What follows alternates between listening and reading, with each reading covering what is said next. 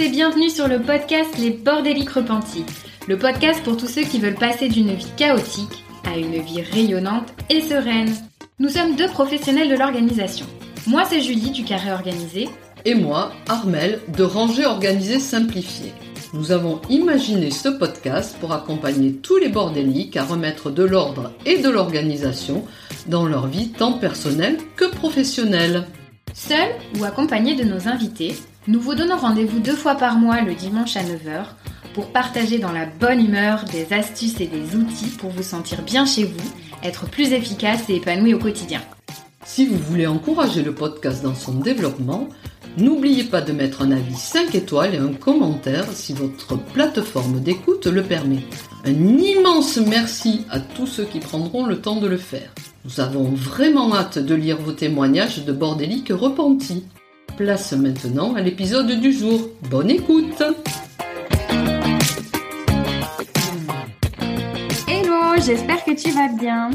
On se retrouve aujourd'hui pour un nouveau thème un peu annexe à celui de l'organisation et qui touche davantage au développement personnel. Ce thème, c'est celui du self-care. Parler aujourd'hui de sa santé mentale, de son bien-être est de plus en plus commun et chez les bordéliques repentis, évidemment, on s'en réjouit. Parce que donner des conseils autour du rangement et de l'organisation, ce n'est pas juste pour pouvoir cocher les cases de la femme parfaite, celle qui fait tout bien sur tous les plans. Armel et moi sommes toutes les deux animées par la volonté de t'aider à te sentir mieux au quotidien. C'est pour cela qu'on a créé ce podcast. Et pour aller mieux, eh bien, il faut déjà commencer par se dire quand ça ne va pas, quand on se sent débordé ou submergé. Donc, le sujet de la santé mentale se démocratise et avec lui, on voit apparaître des termes récurrents comme celui du burn-out. Du coup, on a eu envie de faire intervenir une psychologue pour nous aider à démêler cette thématique. Sarah est la fondatrice du cabinet My Home Therapy. Après 15 années d'exercice, elle s'est reconvertie en tant que home organizer sur le terrain d'une part, et puis ensuite en tant que formatrice pour la Home Academy qu'elle a créée avec Isabelle May. Et depuis le début de l'année, elle a décidé d'allier toutes ses compétences en proposant un accompagnement spécifique pour les personnes souffrant d'épuisement professionnel. Bonjour Sarah et bienvenue sur le podcast. Coucou Julie. Alors, est-ce que tu peux déjà pour nos auditeurs bah, te présenter un petit peu? J'ai donné quelques éléments, mais voilà, en quelques phrases, qu'on puisse avoir un petit peu l'idée de ton parcours, et puis peut-être qu'on puisse comprendre aussi un petit peu bah, comment tu en es arrivé à intervenir finalement sur cette thématique, euh, voilà, de la charge mentale, du burn-out, de l'épuisement professionnel. Qu'est-ce qui fait que voilà aujourd'hui, euh, voilà, tu es un petit peu notre expert pour parler de ce sujet? Ok, avec plaisir. Mais effectivement, donc je suis Sarah, je suis psychologue de métier de formation, donc j'ai euh, exercé pendant un certain temps.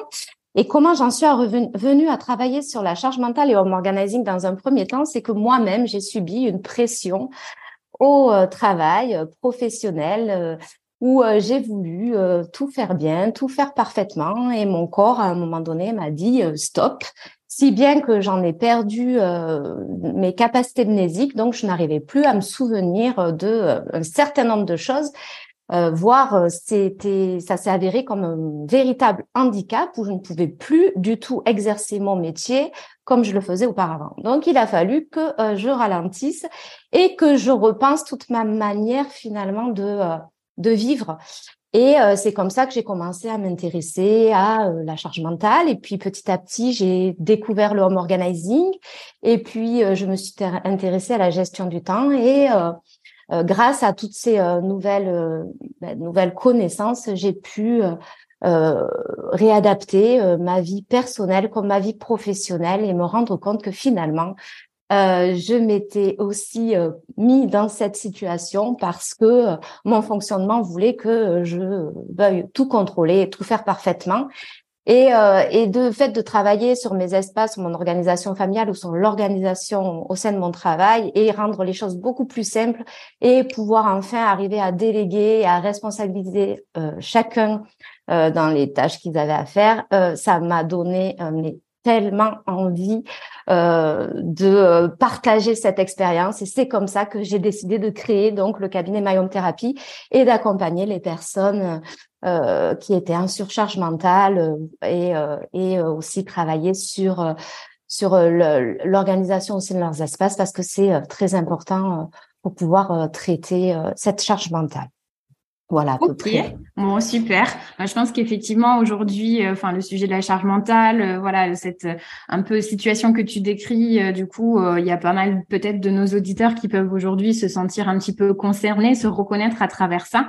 Maintenant, voilà, il faut arriver à identifier si vraiment on est dans une situation de burn-out ou pas. Et c'est un peu l'objectif du coup ensemble aujourd'hui, qu'on puisse du coup aider un petit peu nos auditeurs à y voir plus clair sur sur cette thématique?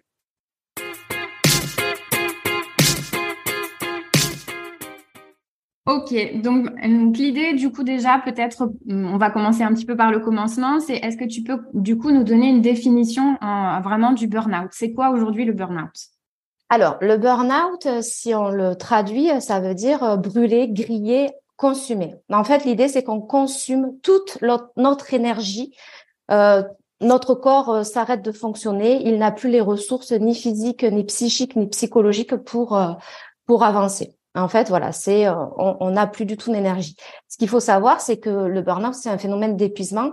À la base, c'est euh, une réaction physiologique de notre corps. C'est pas mmh. un problème psychologique, c'est vraiment physiologique. Parce qu'en fait, il vient d'un d'un stress, d'un état de stress qui a perduré bien trop longtemps. On dit qu'il faut environ entre six mois si le stress euh, est, là depuis plus de six mois, ça peut réellement engendrer une forme d'épuisement parce que du coup, on grille toutes nos ressources. Donc finalement, en fait, on confond un peu aujourd'hui parce qu'effectivement, on a l'impression que le burn-out c'est lié à son état d'esprit, à sa façon de penser, enfin voilà, un épuisement plutôt mental. Mais donc effectivement, le vraiment le, ce qui donne les symptômes un peu, c'est le côté physique, quoi. C'est un du coup là, on, le, le c'est le corps qui parle parce que justement, euh, du coup, cette situation de stress, euh, du coup, euh, n'a pas été suffisamment entendue ou on n'a pas voulu en tout cas l'entendre pendant, comme tu dis, une période assez prolongée, quoi. La première, le premier symptôme de l'épuisement, il est d'abord physique. Alors, euh, pourquoi on peut, on peut expliquer un petit peu le phénomène de stress. Hein? Euh, notre corps, il faut savoir qu'il est prévu pour euh, s'adapter en cas de menace ou de, de, stress. Ça peut être une surcharge de travail, une réunion qui n'était pas prévue, qui peut être stressante, voilà, générer du stress. Donc, c'est un phénomène qui est normal à la base. Euh, parce que en situation de stress, on va sécréter deux hormones qui sont l'adrénaline et le cortisol, et ces hormones nous permettent de mobiliser les ressources pour faire face à la situation. Hmm. Une fois que la situation est, est partie, fait, eh ben du coup, euh, on retrouve un équilibre, euh, il y a une chute de ces hormones et la situation redevient normale. Le problème, c'est ce qui se passe, c'est que en situation d'épuisement, pourquoi on arrive à l'épuisement professionnel? C'est parce que en situation de stress chronique, quand le stress dure trop longtemps, notre corps continue à sécréter donc du cortisol, mais de manière anormale, et il dérégule un petit peu notre système d'adaptation. Et ce mmh qu'il faut savoir, c'est qu'à un moment donné, le corps ne peut plus sécréter cette hormone. Il n'est pas fait pour sécréter cette hormone euh, de façon durable. Et à un moment donné, il va arrêter directement de la sécréter. Il va arrêter de sécréter cette hormone. Et là, c'est euh, la chute. C'est-à-dire que le corps passe euh, d'une, c'est la phase d'effondrement, de, c'est la phase d'effondrement. La personne, elle passe d'une hyperactivité parce qu'elle avait cette hormone qui était sécrétée et du coup, elle, voilà, hyperactivité, hyper en mouvement, hyper concentrée, à plus rien. Et là, quand le corps lâche, on, euh, la personne peut parfois même plus se lever, même plus réfléchir, même plus prendre de décisions. Et c'est là où on parle vraiment de burn-out brutal.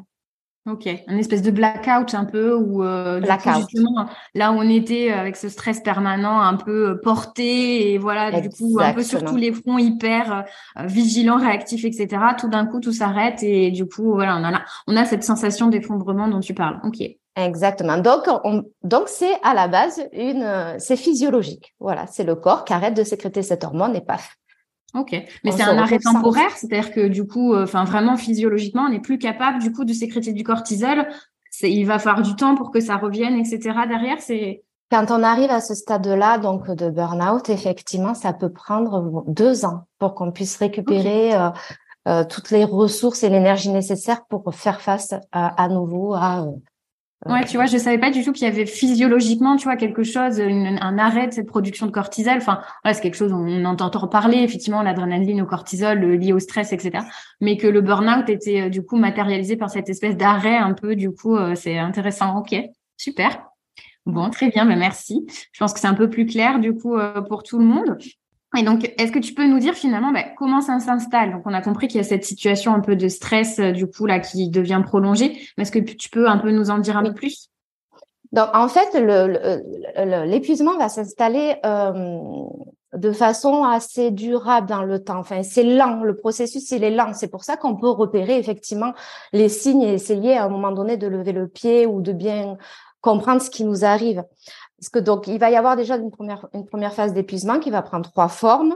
Hein. La dans un premier temps, la personne va ressentir un épuisement physique et mental, euh, avec cette sensation qu'elle a les, les, batteries à plat, qu'elle a plus de jus pour faire les choses. Euh, elle va avoir une incapacité à recharger ses batteries, même si elle dort bien, même si elle fait sa, ses nuits de 8 heures, eh ben, elle se réveille avec la sensation de, euh, de, de, ne pas avoir rechargé ses batteries. Elle se réveille fatiguée, euh, sans, sans énergie. Donc, les premiers signes. C'est un peu différent d'une sensation de fatigue qui, elle, du coup, quand on se euh, voilà, comme tu dis, quand on dort, quand on se repose, etc., on arrive à se recharger. Là, du coup, c'est une espèce de, de fatigue chronique, donc ce sentiment, on n'arrive pas à s'en départir, quoi, c'est ça? C'est ça, c'est une fatigue persistante, une sensation de fatigue inhabituelle. Alors souvent, euh, bien sûr, hein, ça s'apparente avec euh, des troubles de sommeil, euh, type l'insomnie, des difficultés d'endormissement, le sommeil non réparateur. Mais il peut y avoir aussi des tensions au niveau du corps, au niveau des muscles, ou voilà, des signes comme une perte d'appétit, des maux de ventre, des maux de tête. Et s'ajoute à cela quand même une fatigue mentale euh, qui vient s'installer et une espèce d'anxiété qui peut devenir un petit peu généralisée. Voilà. Ok. Ok. Ah. Donc la fatigue, du coup. Une la fatigue, voilà, c'est vraiment physique. Euh, dans un premier temps, c'est physique. Et au bout d'un moment, effectivement, lorsque l'épuisement physique est installé depuis quelque temps, eh ben, on commence à voir apparaître des signes d'épuisement émotionnel, bien entendu, puisqu'on n'a plus les batteries, on n'a plus de d'énergie. À un moment donné, on a du mal à gérer euh, ses émotions. Voilà, on a vraiment le sentiment que le, les émotions débordent. On a des, des réactions euh, excessives ou disproportionnées par rapport à des situations, alors qu'avant on pouvait gérer euh, euh émotionnellement la, la, situation sans que ça prenne des proportions euh, tu vois. On est un peu plus irritable, un peu plus agressive. À fleur de peau, quoi, un peu aussi. Euh. Voilà. Et donc, euh, effectivement, ben, tout ça, ça fatigue encore un peu plus. Et petit à petit, on voit apparaître une forme d'épuisement cognitif.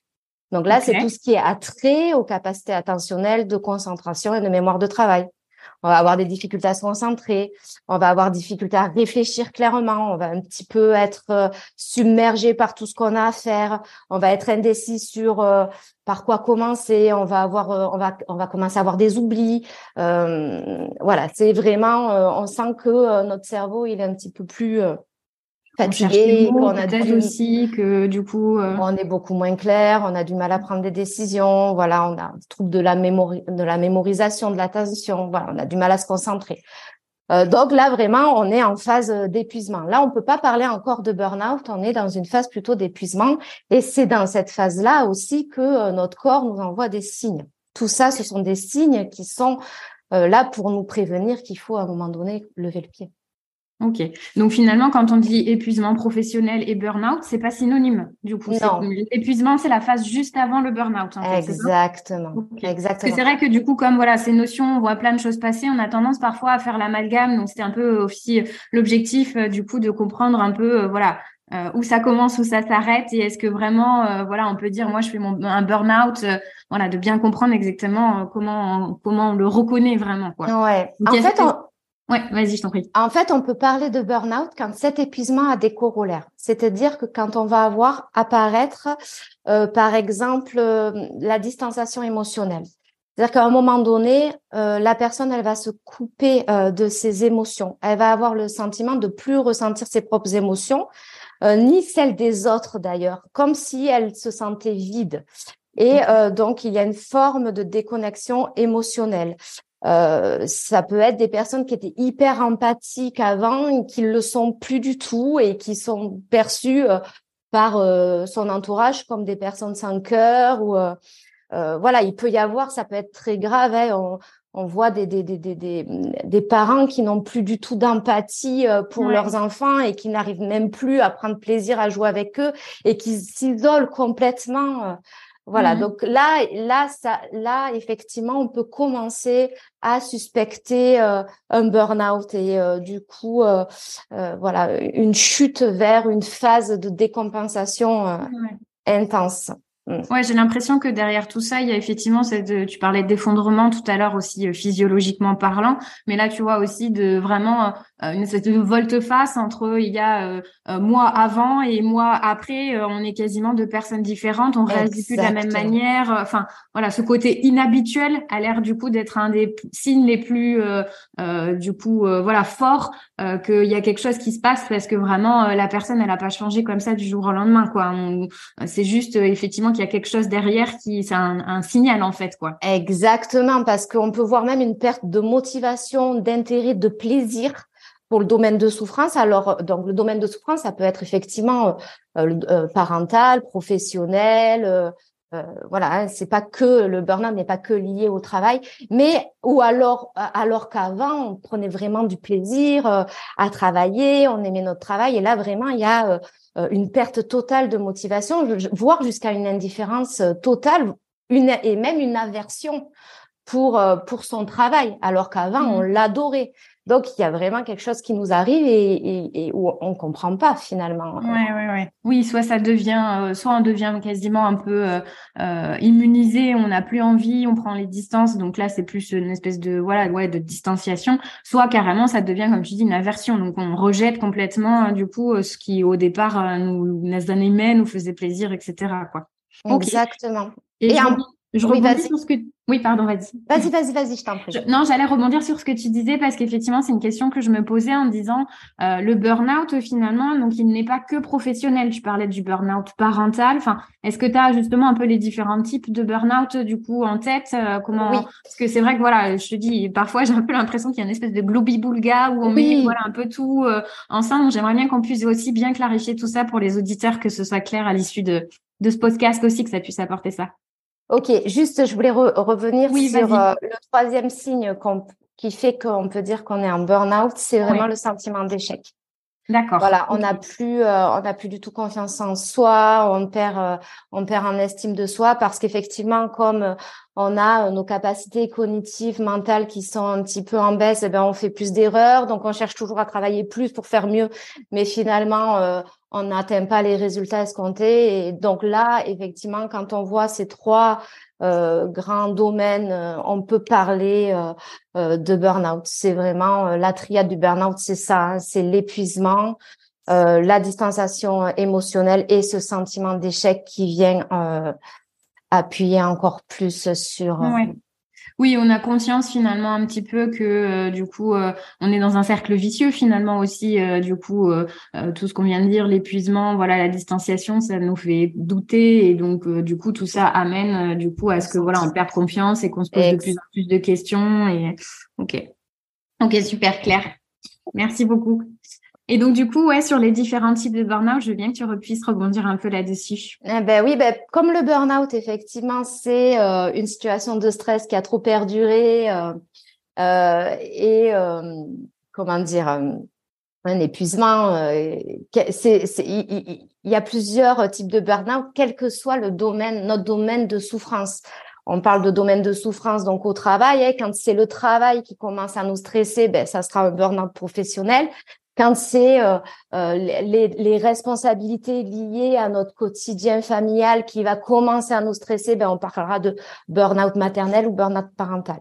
Voilà. Donc en fait, pour reprendre un petit peu le type de burn-out, hein, on a le burn-out professionnel qui lui est lié euh, principalement au travail. Euh, la personne est sous pression, en situation de stress chronique dans son contexte professionnel. Voilà.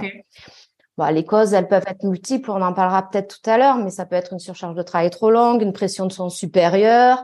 Ça peut venir aussi de nous avec la peur de l'échec ou l'incapacité de dire non à du, à du travail, à des projets. Ça peut être aussi euh, beaucoup s'investir et ne pas avoir la reconnaissance du travail accompli, Ouais. vouloir être un trop bon professionnel. Bon, bref, il y a plein de choses qui entrent en, en compte, mais en tout cas, là, le domaine de souffrance, pour le coup, c'est euh, le travail. Il y a euh, donc aussi effectivement donc le burn-out maternel, hein, on en entend parler. Euh, il touche là principalement les mamans euh, qui subissent un stress euh, chronique et Mhm. qui sont épuisées donc physiquement, psychiquement. parce qu'effectivement, devenir maman, ça entraîne un fort changement. Hein, toute l'organisation en place et les habitudes de vie sont chamboulées. Et vient s'ajouter à cela de nouvelles pressions hein, qu'on ne connaissait pas avant l'arrivée de l'enfant.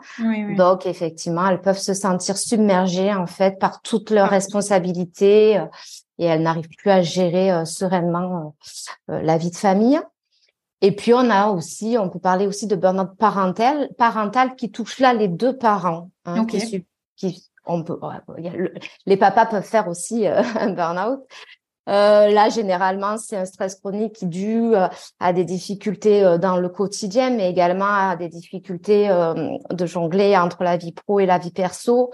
Ça crée une pression de l'ensemble de la famille. Hein, un malaise psychologique s'installe vraiment euh, dans la relation familiale, chaque membre paraît insupportable pour l'autre.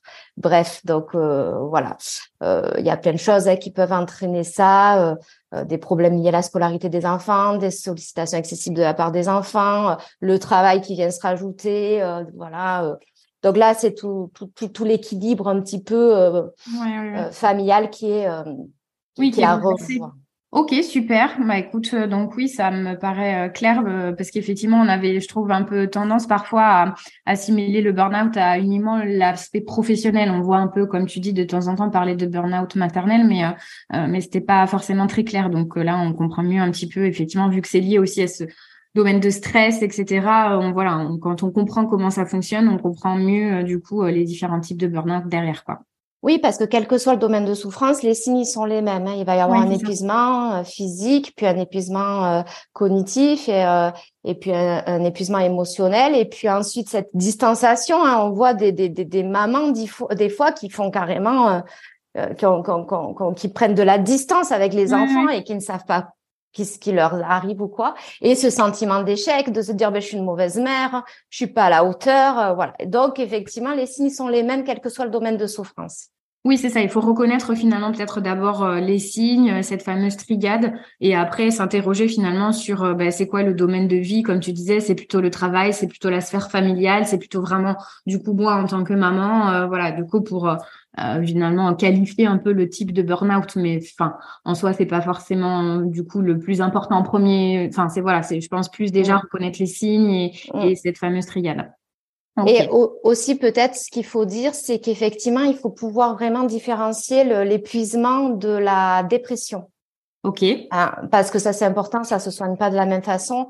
Euh, dans l'épuisement ou le burn-out, on a envie de faire les choses, on a toujours cette envie de faire les choses, mais on n'a plus le jus pour les faire. On se sent, on n'a plus les ressources pour le faire. On n'est plus en capacité de. Mais voilà, euh, vraiment la motivation, l'envie. Alors qu'effectivement, la dépression, c'est on n'a plus envie de rien et on a juste. Euh, ouais, Exactement. Donc c'est comme ça qu'on peut euh, détecter. Distinguer les deux. Ok. Super. Euh, et justement, tu parlais de distinction. Je rebondis un peu bah, par rapport à ce que je te disais tout à l'heure sur le fait qu'on met aussi un peu tout dans le même panier. On entend aussi beaucoup parler maintenant de charge mentale. Euh, donc euh, finalement, comment est-ce que ça se distingue, tu vois, par exemple? Alors là, pour le coup, je pense, euh, bah, il y a la charge mentale professionnelle, il y a la charge mentale familiale, maternelle. Donc du coup, c'est quoi la différence entre, bah, là, j'ai peut-être juste la charge mentale qui est un peu saturée et le burn-out, du coup? Oui, ben, la charge mentale, c'est, enfin, pour, pour, pour pouvoir resituer, hein, c'est cette charge cognitive invisible que représente l'organisation, toute l'organisation qu'on doit mettre en place pour la bonne marche du foyer ou euh, de son travail. Donc, c'est euh, anticiper, gérer, mémoriser, planifier. Enfin, c'est vraiment une activité euh, mentale qui nous fatigue et qui consiste à penser à tout, tout le temps et voire peut-être des fois pour tout le monde. Alors, en fait, qu'elle soit professionnelle, familiale ou personnelle, cette charge mentale, finalement, elle va commencer à créer du stress euh, et elle peut être euh, de ce fait un symptôme du burn-out.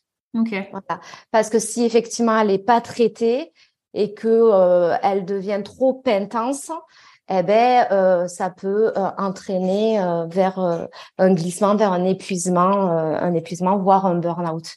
Donc c'est vraiment quelque chose à traiter et on, on, le verra ensuite sur euh, comment un petit peu éviter euh, le burn-out ou l'épuisement euh, et, les leviers sur lesquels on peut appuyer. Effectivement, la charge mentale en fait partie, quoi. En fait, c'est un espèce de critère, quoi. C'est aujourd'hui comment est ma charge mentale, et du coup, donc cette charge mentale va générer plus ou moins de stress qui peut causer du burn-out, en fait, c'est ça? Exactement. Ok, ok, ok, compris.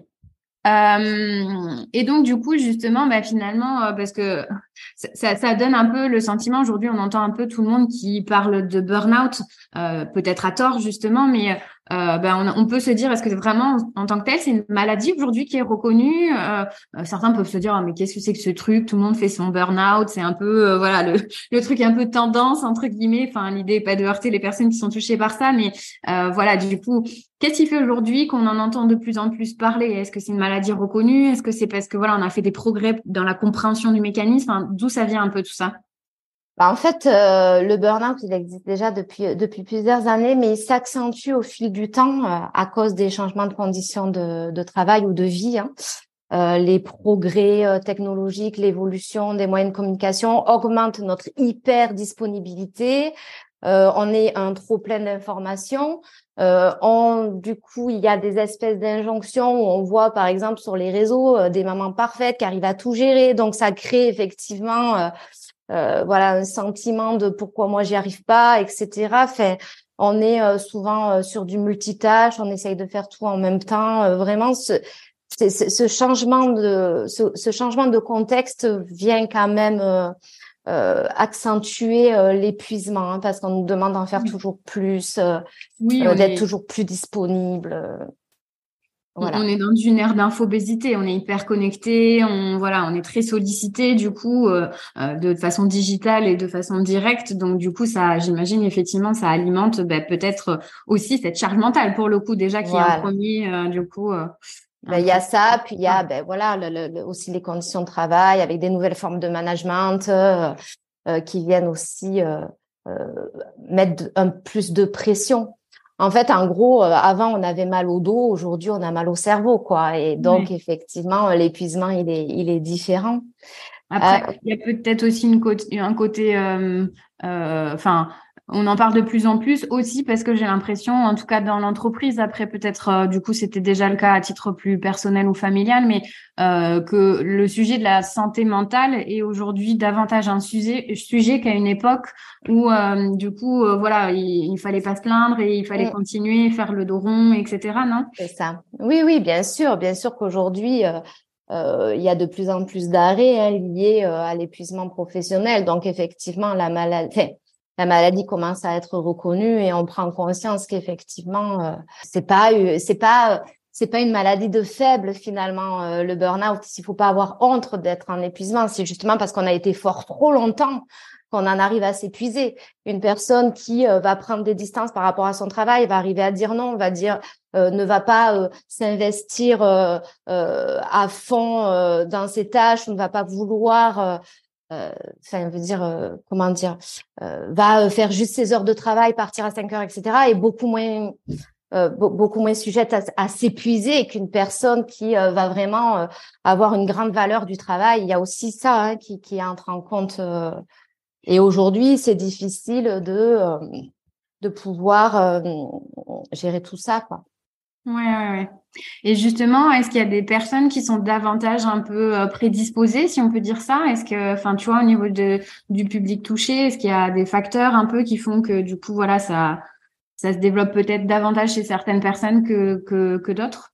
Euh, oui, oui, oui, effectivement. Je voudrais juste euh, parler par rapport à la maladie professionnelle. Je me demandais si euh, il s'agissait oui. s'il s'agissait d'une maladie reconnue.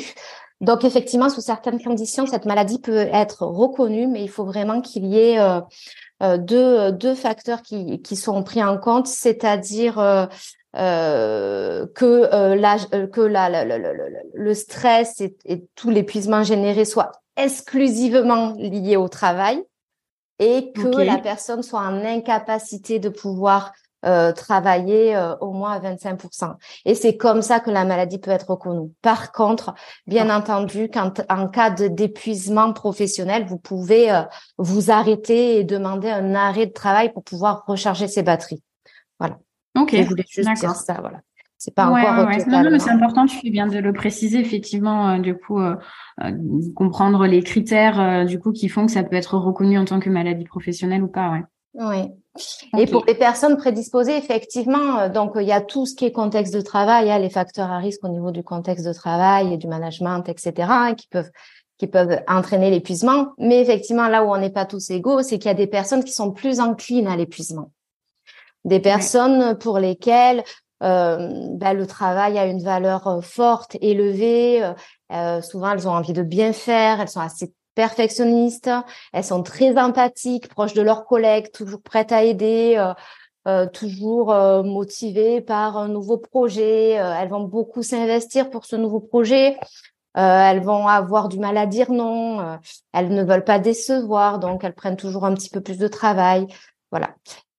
Souvent, elles, elles, ont du mal à déléguer parce qu'elles sont un peu perfectionnistes, donc elles vont vouloir tout bien faire, etc. C'est un peu, on les appelle un peu des des, des pilotes tout-terrain, des, des, capitaines. Et souvent, ces personnes-là sont très valorisées euh, dans l'entreprise parce qu'effectivement, euh, le manager sait qu'il y aura toujours cette personne pour prendre ce mmh. dossier-là parce que euh, Pierre, Paul, Jacques, qui sont eux moins enclins à l'épuisement, ne vont pas prendre le dossier parce qu'ils vont réussir à dire ah ben non, désolé, je n'ai pas le temps.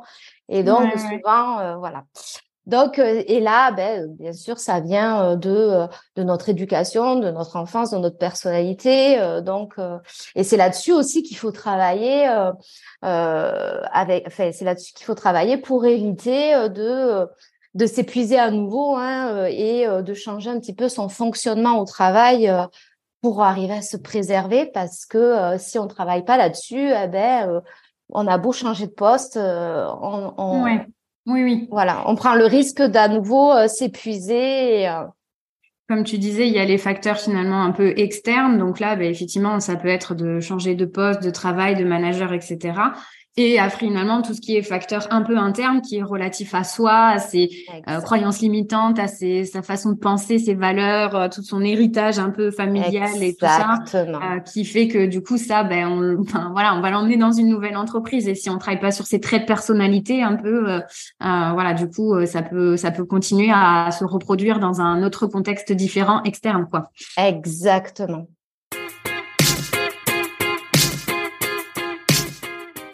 Ok, donc l'idée, bah, effectivement, maintenant qu'on a un petit peu toutes les clés pour bien comprendre euh, la problématique, les symptômes, les conséquences, etc. Euh, si on se reconnaît là, si nos auditeurs se reconnaissent, qu'est-ce qu'on peut faire concrètement quand ça nous arrive? C'est quoi un petit peu les étapes pour se reconstruire? Donc déjà, comme tu dis, hein, ce qui est très important, c'est de pouvoir prendre conscience que c'est en train de nous arriver. Euh, on a déjà dit, c'est un processus lent. Chacun a le temps de réagir dites-vous bien que souvent les, les personnes qui sont euh, inclines au burn-out ignorent complètement les signes que euh, le corps lui donne et elles ont l'impression qu'elles vont pouvoir toujours continuer à gérer. Donc, si vous vous reconnaissez euh, dans, ce, dans ce que je suis en train de dire, essayez de vous poser et euh, de vous reconnecter un petit peu à vos émotions et voir si effectivement ces signes que le corps vous envoie sont présents et de ne pas les, les nier, vraiment. Ok. Euh, alors, pour expliquer un petit peu euh, les leviers sur lesquels on va pouvoir travailler, j'ai envie de vous de prendre une analogie qui, qui m'a été euh, euh présentée par Fanny Westen. C'est une psychologue belge et avec qui je me suis formée justement au burn-out. Et je trouve que cette analogie, elle est intéressante parce qu'elle permet de bien comprendre de un ce qui nous arrive et de deux comment éviter que ça nous arrive. Ok. Euh, donc en fait, imaginons que notre corps soit similaire à un réservoir. Dans ce réservoir, donc il y a du liquide. Et ce liquide finalement représente l'énergie dont je dispose à un moment donné. Donc, si on parle d'épuisement, on peut imaginer euh, qu'il y a eu un mécanisme qui a fait que euh, il y a plus d'énergie qui est sortie euh, de ce réservoir, donc le liquide qui est sorti de ce réservoir, que euh, du liquide ou de l'énergie qui est entré dans ce réservoir. Et quand le liquide tape le fond du, du réservoir, ce qui se passe, c'est qu'on est en burn-out. On n'a plus du tout de jus. Donc, au niveau de ce réservoir, il y a un petit robinet en bas. Hein, et quand le robinet est ouvert, ça me permet euh, d'avoir de l'énergie pour euh, l'utiliser dans ma vie professionnelle, dans ma vie personnelle, dans ma vie familiale. Donc, il est, il est plus ou moins ouvert en fonction de l'énergie dont j'ai besoin pour faire des choses ou de l'énergie surtout que j'ai envie de donner pour faire certaines choses. Ok. Voilà. Le problème, c'est que les personnes qui sont inclines à l'épuisement n'arrive pas à fermer euh, parfois ce robinet. Les vannes sont ouvertes pour tout le les monde. Vannes euh, sont c'est parti, euh, servez-vous, c'est open bar. Exactement. Et il est difficile, c'est difficile pour elle de refuser de faire certaines choses ou d'arrêter d'en faire certaines. Donc, du coup, l'énergie, elle, le liquide, il, il, vite. Donc, la première étape, vraiment, c'est euh, d'écouter, de repérer les signes que nous envoie notre corps pour pouvoir consulter ce niveau d'énergie. OK. Pour pouvoir fermer le robinet quand, il, quand on prend conscience qu'on est en train euh, de s'épuiser et que le réservoir est en train de se vider. Donc les signes, hein, c'est tout ce qu'on a parlé tout à l'heure, ce sont les signes physiques, émotionnels, cognitifs. Euh, Donc du coup, l'idée c'est quoi? C'est de, de, prendre un peu de recul pour ne serait-ce que de se poser la question sur euh, il en est où mon réservoir en ce moment en fait, c'est ça un peu C'est ça. Faire sa météo intérieure, se connecter un petit peu à soi ne surtout pas nier les signes, objectiver les plaintes, c'est-à-dire des fois on se plaint, puis on se dit ça va passer, ou on ne fait pas attention au fait qu'on se plaigne. Non, il faut se poser pourquoi je me plains là? Voilà, qu'est-ce qui m'arrive? Il faut vraiment objectiver les plaintes, ça permet de euh, voilà de, de, de, de, pas nier les signes. Euh, il faut pas non plus avoir honte de ce qui nous arrive et euh, et, et, et, pas culpabiliser. On a le droit d'être fatigué, on a le droit de plus avoir d'énergie. Euh, il faut pas hésiter aussi à ce moment-là à expliquer à son entourage comment je me sens parce que euh, quand on est en train de s'épuiser, on a vraiment besoin de beaucoup de bienveillance, de compréhension de l'autre, de soi et de soutien. Donc là, vraiment, il faut euh, voilà se poser et ne pas nier les signes ni les plaintes cognitives. Ok, donc s'écouter d'une manière un peu générale, si on, enfin voilà, essayer de pas se dire non mais c'est bon, ça va passer, laisse tomber, euh, voilà, je suis forte et je continue, et je, je, je travaille doublement, euh, du coup, euh, voilà, déjà essayer de prendre un peu un temps pour se poser et du coup analyser un peu comment on est quoi. C'est un peu comme si on était, ben, on parlait de pilote tout à l'heure, de pilote tout terrain. C'est un peu comme si on, on, on conduisait une voiture super puissante et euh, qu'on était sur la route et que euh, sur la route on voyait des signes attention, euh, des feux, ralentissez et que non on ralentit pas, on ralentit pas parce qu'on veut atteindre notre objectif, on veut arriver vite au but pour pour effectivement qu'à un moment donné ça s'arrête. Et sauf que ces, ces panneaux ils étaient là pour nous indiquer que au bout du chemin il y avait un ravin. Et donc si on ignore ces signes-là, ben au bout du chemin qu'est-ce qui se passe? C'est la phase de d'effondrement et de décompensation. Et là, c'est trop tard. C'est-à-dire que pour mmh se relever du, du ravin, ben là, il va falloir énormément de temps. Ok, donc ça, c'est un peu le premier aspect? Voilà, ça, c'est le premier aspect. Alors ensuite, en fait, euh, euh, pour, euh, pour éviter de s'épuiser et euh, garder euh, l'énergie dans notre réservoir, il sera intéressant de limiter l'énergie qui sort de son réservoir. Donc là, ça implique de pouvoir s'arrêter de faire certaines choses, c'est-à-dire faire le tri dans sa to-do list résister de faire certaines choses parce qu'effectivement, on n'a pas forcément l'énergie, refuser d'en faire d'autres, euh, vraiment repérer ce qui nous prend de l'énergie inutilement.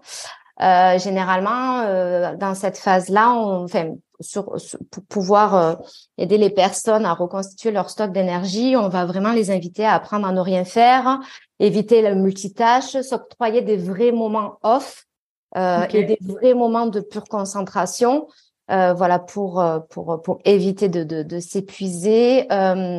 Euh, euh, voilà, de vraiment réfléchir sur ses priorités, apprendre à déléguer, apprendre à simplifier son organisation, à répartir les tâches euh, au sein ben, de l'équipe de travail, si c'est le travail, ou alors euh, au sein de la famille. Euh, vraiment, voilà, éviter euh, de dépenser trop d'énergie et d'en faire trop et des choses qui prennent de l'énergie inutilement. Vraiment, essayer de simplifier au max son, son quotidien. Ok, donc la phase un peu effectivement donc de voilà stop, on lève le pied, on analyse, etc. La phase où on remet peut-être un peu en question euh, ben, notre emploi du temps, notre façon de fonctionner, notre organisation, nos priorités, tout ça.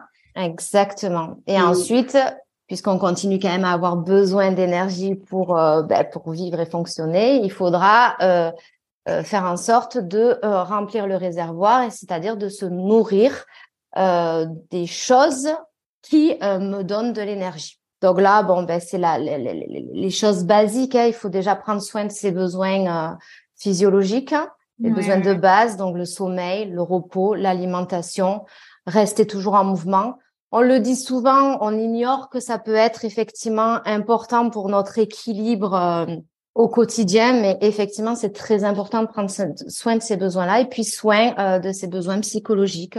Oser demander de l'aide quand on en a besoin. Essayer de nourrir son besoin de reconnaissance dans d'autres domaines de sa vie que dans le domaine de souffrance.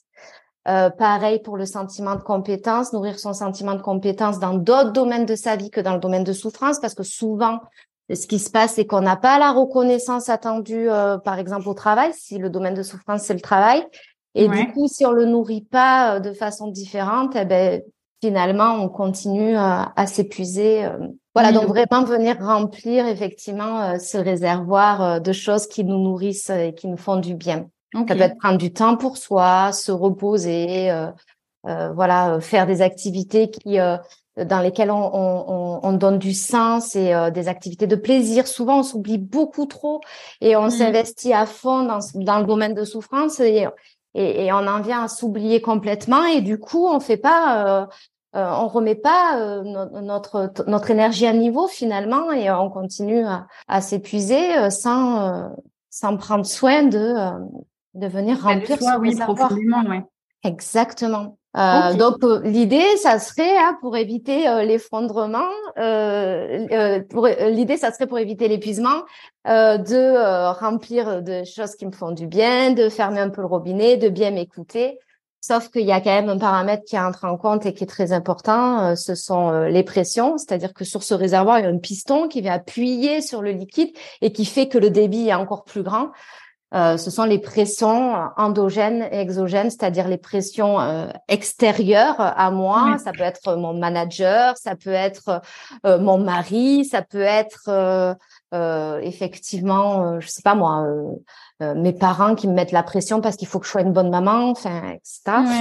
Et puis après, toutes les pressions internes qui sont là de l'ordre de mon fonctionnement, ce sont toutes ces petites voix là qui me disent il faut que tu fasses mieux, il faut que tu fasses bien, et tu fais pas assez bien, et t'es pas assez forte, et pas, et t'es pas assez à compétence, et tu t'occupes pas assez de tes enfants, et tu travailles pas assez, c'est pas assez, ce rapport il est pas assez bien rédigé. Enfin voilà, c'est toutes ces pressions sur lesquelles il faut travailler. Et là vraiment, on apprend euh, la personne à lâcher prise, à, à être bien plus bienveillante vis-à-vis d'elle-même, à faire taire ce sentiment d'imposture. Euh, et surtout aussi à mesurer le poids du regard des autres sur ses actions et à s'en libérer. Voilà, donc là, on est vraiment lié à notre fonctionnement. Euh, et c'est pour ça qu'il y a des personnes qui sont plus inclines que d'autres à l'épuisement. Oui, oui, ben faire un travail sur soi, quoi. Donc euh, forcément, déjà, si on part avec euh, voilà des, des un bagage un peu plus lourd, avec des choses de perfectionnisme, voilà, de culpabilité, etc. du coup, il faut aussi travailler sur ça en parallèle de ce que tu disais, des pressions un peu plus extérieures qu'on peut avoir du coup au travail, dans la maison ou autre, quoi. Ok. Tu vois d'autres choses à rajouter rapidement? Non, non, non, ça va. Ok. Bah, c'est difficile de, de traiter. Ouais, c'est un vaste sujet. On n'a pas la prétention, je pense, en à peu près une heure d'épisode, de couvrir euh, l'intégralité de tout ce qu'on pourrait en dire. Hein. Je pense que autant toi que moi, euh, on pourra avoir des questions et des réponses pendant encore un petit moment. Mais bon, voilà, on essaye déjà de vous faire une belle synthèse. Euh, et justement, je me disais, est-ce que tu as, hum, bah, donc toi, tu as décidé de proposer un accompagnement. Donc, est-ce que du coup, voilà, justement, ça peut aider de se tourner vers quelqu'un d'autre, des professionnels de santé, euh, du coup, psychologues comme toi? Enfin, voilà, c'est quelque chose dont on peut se sortir seul ou il faut forcément du coup être accompagné? Alors, si l'épuisement il est installé depuis peu, on peut très bien se sortir seul. Hein. Il suffit d'aller voir son son médecin traitant euh, pour pouvoir ben, demander un arrêt de travail pour pouvoir recharger ses batteries. Voilà, l'idée c'est vraiment de lever le pied au moment euh, avant euh, l'épuisement intense, voire le burn-out. Ok. Euh, si, euh, si effectivement le burn-out est un petit peu plus installé, il y a des personnes hein, qui, qui ne consultent pas et, et, et, qui, et qui se reconstruisent seules, mais effectivement ça peut prendre énormément de temps. On peut être, on peut mettre jusqu'à deux ans hein, de, pour se remettre d'un burn-out. Donc là, il faut pas hésiter à, à demander à votre médecin traitant euh, qui vous oriente vers le, professionnel de santé le plus adapté. Hein. Ça peut être un psychiatre en fonction des, des signes et des symptômes, et, parce que parfois le burn-out peut entraîner aussi euh, une dépression ou une autre pathologie. Ou alors un psychologue, effectivement, pour être mieux accompagné dans la reconstruction et de pouvoir travailler vraiment en profondeur sur tous les leviers dont on a parlé euh, mmh. tout à l'heure. Bah, surtout que par rapport à tout ce qu'on vient de dire, j'ai l'impression que justement, euh, euh, quand on peut se trouver dans cette situation, il y a euh, du coup une prise de recul qui est difficile, plein d'injonctions un peu qu'on peut avoir, soit de l'extérieur, soit qu'on se met à soi-même. Donc effectivement, j'ai l'impression que de faire appel à quelqu'un d'extérieur, ça permet un peu de rationaliser mieux les choses, ou en tout cas, voilà, d'avoir peut-être un petit peu plus de, bah, de voilà, de, ouais, de recul et, et de discernement. Voilà, c'était le mot que je cherchais. Exactement. parce que du coup, entre ce qu'on se raconte nous et la réalité, du coup, bah voilà, en le confrontant avec une autre personne, en le mettant à voix haute aussi, euh, je pense que ça, ça peut aider, quoi. Oui, oui, oui. Ça permet de mieux comprendre ce qui nous est arrivé, de euh, de faire la paix un petit peu avec son histoire, de pouvoir aussi euh, se connaître mieux, mieux connaître son fonctionnement, voir sur changer ses habitudes aussi pour pouvoir ensuite continuer à prendre soin de soi. Tout ça, c'est un travail qui est qui, qui, est assez profond et effectivement, ça peut aider d'être accompagné, effectivement. Bon, très bien. Euh, J'avais forcément une dernière question. On est sur le podcast des bordés repentis. Bah oui. et puis tu es home organizer et home manager toi aussi. Euh, donc euh, du coup voilà, je voulais juste que tu puisses peut-être nous expliquer un peu aussi. Euh, euh tu en as parlé brièvement dans ton introduction quand tu t'es présenté, mais bah, le rôle que peut avoir finalement le désencombrement, l'amélioration de l'organisation familiale dans le burn-out en fait. Exactement. Ben alors il faut savoir pour la petite anecdote que les personnes qui sont en arrêt, qui ont voilà, qui sont en épuisement et qui vont être en arrêt, la première chose qu'elles veulent faire, c'est trier chez elles, désencombrer et euh, réorganiser leur intérieur. Sauf que sauf que si elles sont en arrêt, c'est qu'elles n'ont plus les ressources pour le faire. Et c'est pour ça que souvent, on est appelé aussi euh, euh, par des personnes qui euh, sont en arrêt de travail pour cause d'épuisement professionnel parce qu'elles ressentent réellement le besoin de faire un petit peu le vide dans leur intérieur et de se réapproprier les espaces puisqu'il faut savoir quand même que la maison, sa fonction principale, c'est de protéger, mais aussi c'est de pouvoir se ressourcer. Se ressourcer, oui. Voilà, donc finalement, ça vient comme un, un outil à, à la reconstruction.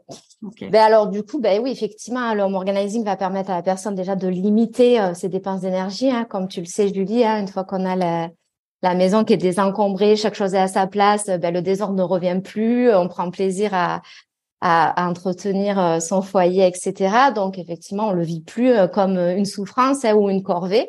Euh, le home management aussi, euh, c'est important de travailler là-dessus de toute manière hein, pour euh, éviter d'avoir trop de choses à faire dans sa to-do. Donc là, ça va permettre effectivement de supprimer certaines tâches, d'en déléguer d'autres, de pouvoir responsabiliser chaque membre de la famille et du foyer pour trouver une organisation simple, comprise de chacun et retrouver un équilibre et que la personne qui est en souffrance ait beaucoup moins de choses à, de choses à faire. D'ailleurs, grâce euh, que ce soit au home organizing ou au management, euh, souvent ce qu'on voit, c'est que la personne, du coup, elle ne devient plus euh, la personne ressource du foyer et du coup, elle est beaucoup moins sollicitée euh, par ses proches et il faut savoir que les sollicitations excessives, ça fatigue aussi mentalement. Et donc, donc voilà, travailler sur ces deux domaines permet vraiment de ben, de retrouver vraiment de la sérénité euh, au quotidien et puis ça, ça surtout ça permet aussi à la personne de reprendre du temps pour elle et de pouvoir prendre aussi euh, soin d'elle et remplir à nouveau son réservoir d'énergie avec des activités de plaisir et ne plus être totalement euh, submergée par tout ce qu'elle a à faire à la maison avec les enfants, l'éducation, les tâches ménagères. Ok, oui, bah, l'idée c'est ça, c'est de faire de la place déjà par, de par les objets matériellement parlant pour qu'ensuite ça fasse de la place dans sa tête. Et puis effectivement, donc le home management, donc c'est effectivement tout ce qui a trait à l'organisation familiale, de remettre sous contrôle euh, et puis d'arriver peut-être bah, tout ce qui doit l'être, les contraintes de ménage, de linge, de repas, etc. Euh, pour que finalement on puisse à la fois bah, retrouver du temps pour soi, euh, se reconcentrer sur ce qui est important, ses passions, sa vie de famille, etc. Et puis aussi euh, favoriser, j'imagine, on parlait de ces blocages un peu, tu vois, du côté perfectionniste, du côté culpabilité, etc. Bah, je pense que le home management est aussi sur ce sentiment de lâcher prise aussi. Donc, on travaille de façon un peu indirecte sur aussi euh, euh, ces mécanismes du coup et son mode de fonctionnement, quoi. Exactement. Tout ça n'est que positif du coup par rapport à toutes les problématiques liées au burn-out.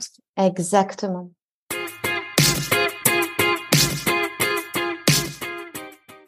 Ok, Sarah, bah, écoute, je pense que du coup, on est, on est bien. on a bien dégrossi le sujet. Merci beaucoup pour toutes tes réponses. Euh, c'est vrai que c'est beaucoup plus clair. Je pense autant pour moi que pour nos auditeurs. Euh, on se représente mieux finalement. Qu'est-ce que le burn-out? Euh, Comment est-ce qu'on l'identifie? Un petit peu les points de vigilance du coup dont on a parlé. Qu'est-ce qui fait que voilà, à un moment, il faut être un peu attentif et, et commencer peut-être à, à, à ben, arrêter du coup de voilà d'ignorer tous ces signaux dont on a pu parler pour ben, finalement pas arriver ce sentiment de se griller, de se consumer. Hein. Du coup, on disait en introduction, burn, c'est effectivement brûler en anglais. Mmh, donc mmh. voilà, du coup, de pas arriver à cette situation-là et d'avoir cette espèce d'effondrement très, très brutal, quoi. Oui. Euh, on a parlé aussi un petit peu des axes de travail. Euh, voilà, je pense que du coup, euh, on a fait un, un bon gros, un beau grand point là-dessus. Euh, et donc du coup, bah, ce qu'on va vous proposer, euh, c'est euh, si vous, voulez un petit rappel, je pense qu'on va essayer de travailler avec Sarah un petit récap visuel qu'on vous mettra du coup en story. du coup, ce sera le défi des bordéliques. Comme ça, ça vous permettra aussi d'avoir voilà un petit support un peu de rappel que vous pouvez retrouver sur notre compte Instagram. Donc, euh, merci beaucoup à tous euh, d'avoir euh, écouté cet épisode. Merci à toi, Sarah, d'être sortie de ta zone de confort pour participer. Je sais que du coup, c'était pas facile pour toi. Et puis, ben, on se retrouve très vite. Mon petit doigt me dit qu'un épisode bonus avec Elodie Wery arrive très bientôt. Super. merci, Sarah, pour ta participation. Bye bye à Merci, Julie. Si ce podcast vous plaît, vous pouvez nous aider à le faire connaître en partageant le lien de l'épisode au bord des livres de votre entourage et parce qu'on souhaite construire un podcast qui vous ressemble, on attend vos idées de sujets sur nos réseaux sociaux. Merci beaucoup d'avoir écouté jusqu'au bout. Rendez-vous pour le prochain épisode. bye. bye.